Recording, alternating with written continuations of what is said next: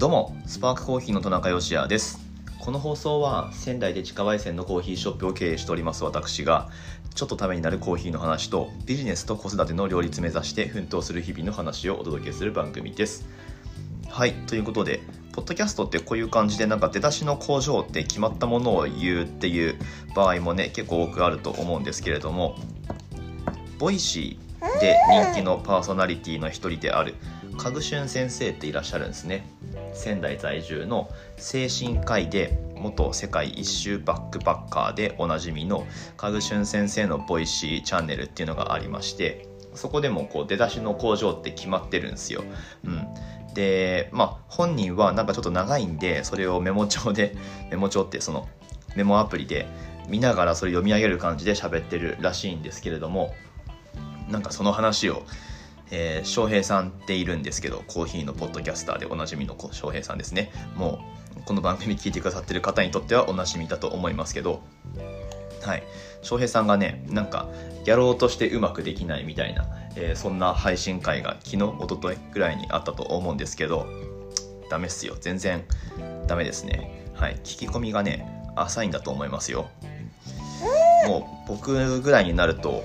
あれです。別にメモとかなくてもカグシェン先生の番組なんなら最近あんまり聞いてないんだけどその出だしの工場に関してはもう完璧に覚えてるんでこんな感じです。変化の時代を生き抜く糧になる。精神科医の心に引くラジオ。この放送は現役の精神科医で元世界一周バックパッカーのカグシュンが人の心の奥深さと面白さに迫りより幸福な人生を歩むためのヒントを共有するポイシーです。本日は5月の7日土曜日の放送です。はいということで本題何喋るのか言う前に本題に入っちゃいましたけどえ、っと今日はですねちょっとマニアック路線でいこうかなと思っています。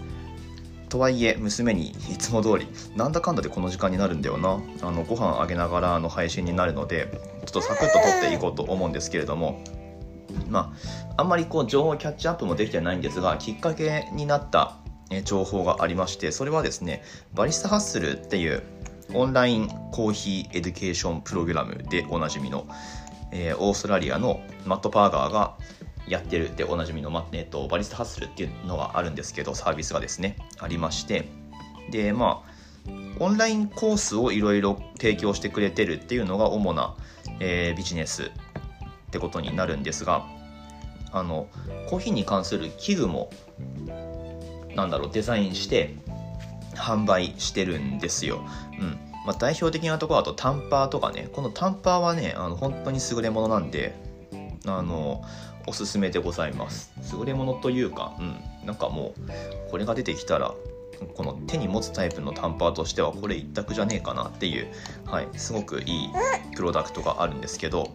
あとはバリスタ発するピッチャーとかねミルクピッチャーのことですね、うん、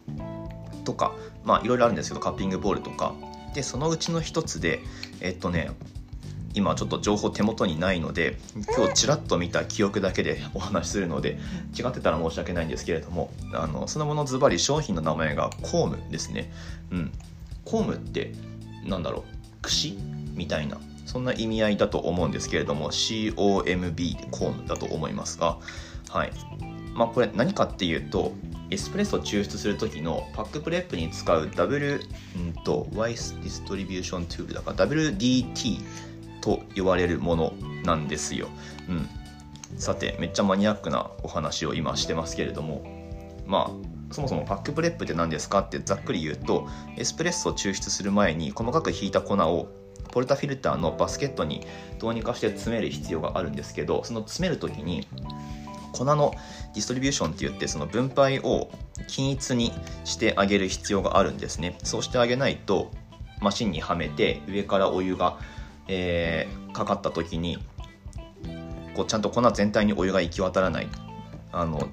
なんだろうな。全体をパススルーしないっていうか、うん、あのそういうことが起こるので一部分だけ乾いたままでお湯がすり抜けてしまうとかね。抽出不全が起こったりとかするんですけれどもまあそれをえー、まあ、チャネリングとかね、まあ、それを防ぐための何て言うかしっかりディストリビューションするためのツールってことになるんですが、まあ、どういうものかっていうと細いワイヤーで粉をかき混ぜる道具ってことになります。バスケットに入った粉をかき混ぜる道具なんですよ、うん、でですねまあこのバリスタハッスルがようやくこういうものを出してきたっていうところに、えー、僕は感慨深さを覚えるわけなんですがあのね結構前にそれっぽいもの出そうとしてたんですよバリスタハッスルって。その時はホッグっていう名前で、うんとまあ、細いワイヤーというよりは見た目は剣山みたいなのをイメージしてもらうといいと思うんですが剣山みたいなものをその粉の入ったバスケットにブスブスって突き刺してでそれでなんかお湯の通り道を作るみたいな、まあ、そういうことをねあの狙ったプロダクトだったと思うんですけれども。そう。で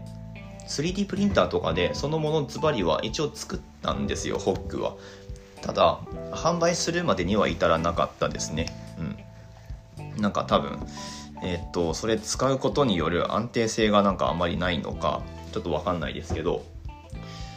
うん。なんか海外のそれこそオーストラリアのあのまあ、SCAJ みたいなオーストラリアだとマイスって言いますけどあのコーヒーエクスポですね、まあ、そういうところに出店したバリスタハッスルのブースではホッグ使ってエスプレッソ抽出したりとかもしてたっぽいんですけどなんか最近見かけなくなったんですよね、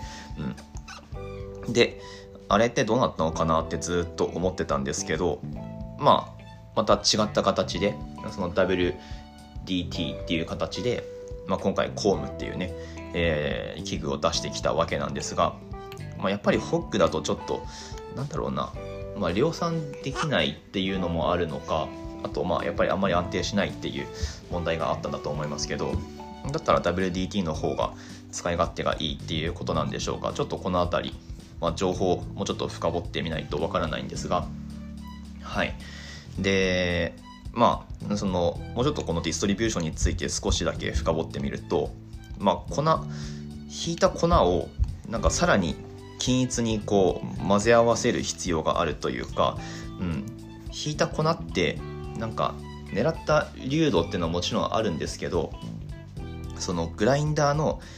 何て言えばいいかなその歯の歯と歯の間を一番最初に通り抜けたチームと一番最後の方に出てきたチームとチームって言い方合ってるか分かんないけど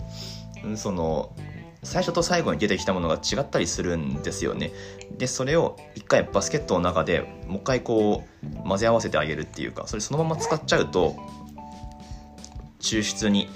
ムラができちゃう場合があるのでまああの均一にならしてあげる必要があるんだが、まあ、それをどうやるかと。でこれねホームバリスタとかの間ではずっと前からこの WDT 的なやり方ってあったんですよね。針金であのクリップあるじゃないですか。一番あのクリップといって最初に思い浮かべるあの針金を曲げて作るあのクリップですね。あれを曲げてその何て言うかな。何て言うか。あの輪っかになってる部分をバスケットの中に詰めた粉の、えー、中でこう行き来させてでそれで粉を鳴らすっていう。まあなんかホームバリスタとかの間では特に YouTube にそういう動画がたくさん上がってたりとかして、まあ、そのやり方って結構実は定着してるんですよ。でもそれってどんくさいしなんかそのクリップを曲げて 作る器具っていうのが見た目も悪いしでそれあんまり安定もしないんだと思うんですけどまあその延長線上で WDT みたいなものが出てきた節もあると思うんですよね。うん、細いワイヤーをまあ何でもいいんですよ。あの縫い針とかでも代用一応できるっぽいので縫い針とかを例えばワインのコルク線あるじゃないですか。あれに5本4本くらい刺してでそれでディストリビューションするっていう、うん、まああの確かねジェームズ・ホフマンとかもその WDT がない場合はそうやって自分で作れるよっていう話してたと思うしまあ別段なんか今回出たそのコームを使わなくても同じような効果って得られると思うんだけどまあ、このバリスタ発線のコームの何がいいかっていうとニードルがその細い針がですね30本ついてくるっていう、うん。まあ、これでも結構そっか。あのー、なんだろう。お店で使う場合は結構いいのかなと思いました。要はスペアがついてくるってことですね。実際その使うなんだろう台座に装着する針の部分は5本くらいがいいと思うんですけど、まあ、それってあの WDT を落としちゃったりするとすぐ針が曲がったり折れたりとかするんですよね。うん。まあ、うちではまだ、えー、全部のショットに使ってるわけではないのでまだ折ったりとかしてないですけど。はい。まあ、あのそういう危険性があるわけです。なので、まあ、スペアがあると安心だよねっていう、うん。まあ、あと針の細さとかにもこだわりがあるんだと思いますし粉をかき回しやすい。細さっていうのが多分あるんだと思います。そういうものが搭載されてるんだと思うけどはいこのコームですね。うん本当今ちらっと見たインスタのストーリーでちらっと見た情報だけでここまでお話ししてるので、えー、っと正確なところをお伝えできてないかもしれないですけどもまだ発売されてなかったんじゃないかな。この後多分発売、えー、リリースちゃんとされると思うのでと言っても発売開始になってたらどうしよう。まあ別に僕自身は急いで買う必要はないかなとは思ってるし、まあ、自作もできますしね。なのでまあなんかいろいろ情報出揃ってから手を出すなりなんなりしてみようかなとは思いますけれどもまああのディストリビューションのやり方の一つとしてこの WDT っていうのが一つなんだろうスタンダードになりつつあるのかなっていう気はしますね。うん、ただやっぱり一手間増えるので例えばその WBC とか競技会においてどうルーティンに組み込むかっていうのはちょっとタイムロスになるので、まあ、その辺り、えー、時間がかかっても、まあ、得られる得られる結果がいいので、まあ、それを使うっていう選択をするバリスタも現れるかもしれないし多分僕はそうしますけど、うん、あとまあお店で採用するしないもねあのやっぱり時間食っちゃうんでどうしても。エスプレッソがエスプレッソじゃないみたいなエクスプレスってその早く提供できないみたいなねあのエスプレッソにどんだけ時間かかるんですかみたいなことになったりするかもしれないんだがまあでも抽出されたエスプレッソの結果だけを見るとやっぱ WDT 使った方がいいんだなっていうのはこれ僕自身の結論でもあります。はいまあ、うまく使えばすごくいいツールだと思うのであとは使う粉の量を減らせると思うんですよね WDT 使うと。うん今までよりより均一にお湯が粉に行き渡るためのツールってことでも、えー、まあ、そういうことでもあると思うので、はい、使用率上げられると思うんですよなので使いようだなとは思うんですが、うん、まあいずれにせよちょっとまだ情報ちゃんと得られてないので、えー、引き続きこのバリスタハッスルから出るツールですね。ホームの他にも新しくなんか出るっぽいので、はい、あの引き続きチェックをしてみたいなと思っております。ということで今日は誰向けの発信だったんでいうでもねあのこのくらいの話題についてくれる人もついてきてくれる人も聞いてると思うんですよね。聞いてますか？プロの人。バリスタの人を聞いてますか？ということで、はい、あのマニアック路線のお話でございました。まあの全然何言ってるか分かんなかった方っていうのも大半だと思うんですが、はい、まあと読みの配信なのでね聞き流していただければ幸いでございます。僕は今ちょうど娘に最後の一口をあげるところです。どうぞ。ということで、感想や質問など引き続きお待ちしております。スパークコーヒーのオンラインストアは楽天市場に出店しております。放送の詳細欄にリンク貼ってあります。ぜひ覗いてみてください。ということで、最後めっちゃ早口になった。明日の放送でまたお会いしましょう。美味しいコーヒーで一日が輝く Good Coffee Sparks Your Day。スパークコーヒーの田中でした。あー、ご飯がなくなっちゃった。ごちそうさま。